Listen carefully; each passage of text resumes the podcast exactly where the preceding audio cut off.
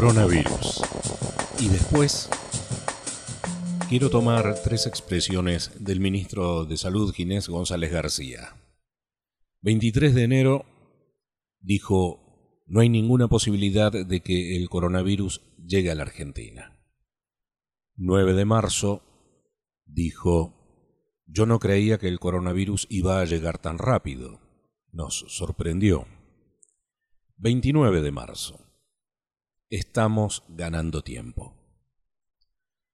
Con esto no quiero caerle al ministro de Salud, aunque la tentación es fuerte, claro, porque el objeto de mi análisis de hoy es otro. Pero para desarrollar dicho análisis no podemos ni debemos olvidar que cuando Ginés habla, el que está hablando es el gobierno. Del no hay ninguna posibilidad al estamos ganando tiempo, en un breve lapso, casi dos meses, que no hicieron más que demostrar cuál fue el plan, o la estrategia, o no estrategia, del derrotero verbal del gobierno. Aquí rápidamente me surge el primer interrogante. En dos meses, ¿se pudo desarrollar un plan para contener una pandemia? Dejando de lado el oportunismo político barato y pueril de otra máxima del jefe de la salud en la Argentina, hoy se habla en el mundo del modelo argentino para contener el coronavirus, sí podemos afirmar que, en líneas generales, se ha actuado en forma, si no prematura, pero con mayor celeridad que otros países, no sin afirmar también la enorme presión pública que se ejerció para que primero y dubitativamente se tomara la decisión de suspender las clases y luego, días después, la inexorable cuarentena en la cual nos encontramos. En resumen, con mayor o menor acierto, se tomaron una serie de medidas, pensando incluso en que lo peor aún no llegó, en lo que a la cuestión sanitaria se refiere. De alguna forma hubo que ponerse a pensar rápidamente en el después de cada etapa. Tomar conocimiento del fenómeno, la etapa de contención, luego la tan temida etapa de circulación social del virus, y así en un día a día mientras se toman decisiones para atender lo urgente postergando lo importante, sabiendo que deberá pensarse en un después. Es más que evidente que estamos frente a un desastre de proporciones planetarias, un desastre con consecuencias inimaginables, más allá de las que se van viendo día a día y a la que se les va echando mano, y así como vemos gráficamente la curva de evolución de la pandemia, en forma paralela va creciendo en forma dramática la preocupación por la economía.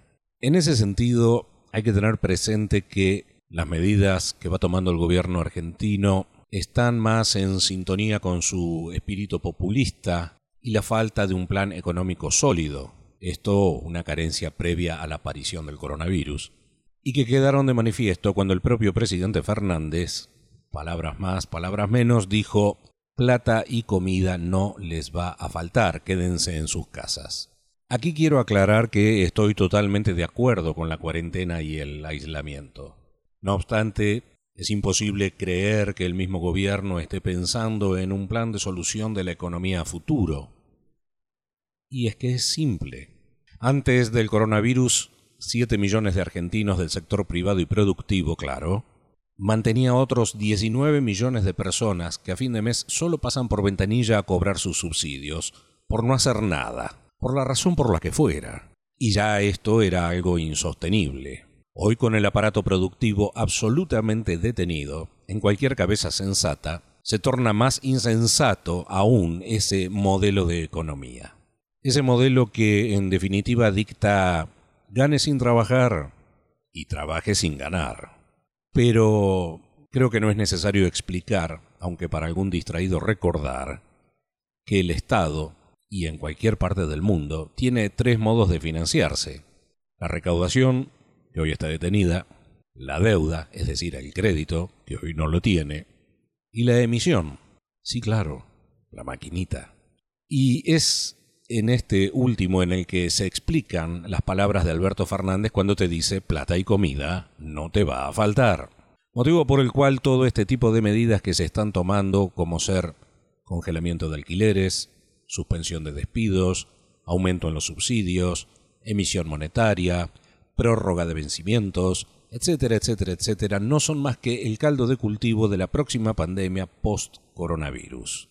La pandemia de despidos, quiebres, cierres de fábrica y empresas, juicios por morosidad, desalojos, mayor caída aún de la producción, en un mundo que, de tan globalizado como lo conocimos hasta ahora, se volverá seguramente más cerrado, en el que las economías regionales, a nivel mundial, se encapsularán en compartimentos estancos, tratando lógicamente cada una de salir de sus respectivas crisis. Esto dicho así suena catastrófico, lo sé, pero no verlo, negarlo o intentar ocultarlo no es más que cometer el mismo error de falta de previsión que, con mayor o menor grado, se cometió en el mundo cuando el coronavirus comenzó a esparcirse.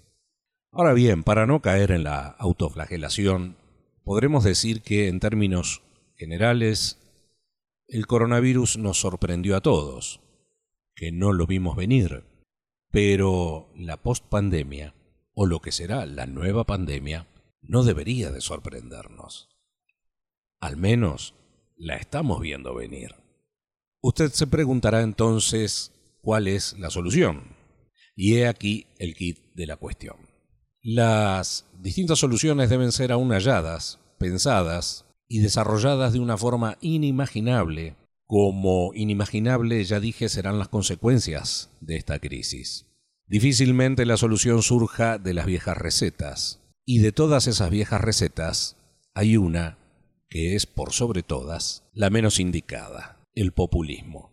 Ese populismo que no es otra cosa más que echar nafta al fuego. Y es que esta crisis atraviesa toda ideología, toda política, todo modelo económico, toda clase social, toda geografía.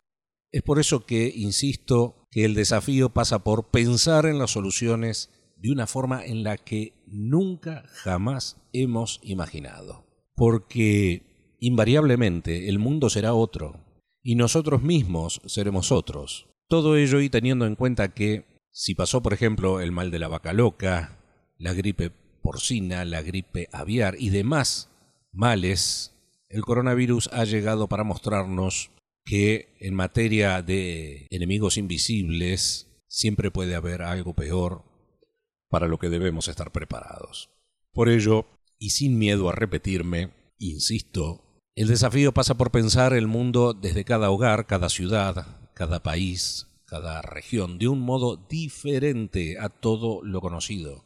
Un oyente de mis opiniones anteriores me envió un mensaje que dice esto tendrá su fin y quienes salgan lo harán transformados en alguna medida o en algún aspecto transformados. Ni en las películas de ficción de catástrofes apocalípticas se muestra el después.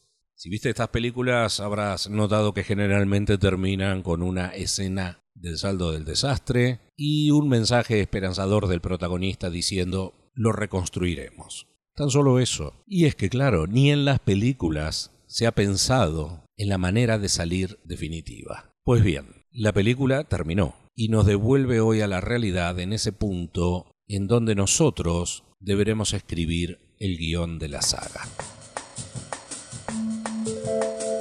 Te invito a escuchar en Spotify, iTunes de Apple y Google Podcast. Me interesa tu opinión, comentario o sugerencias.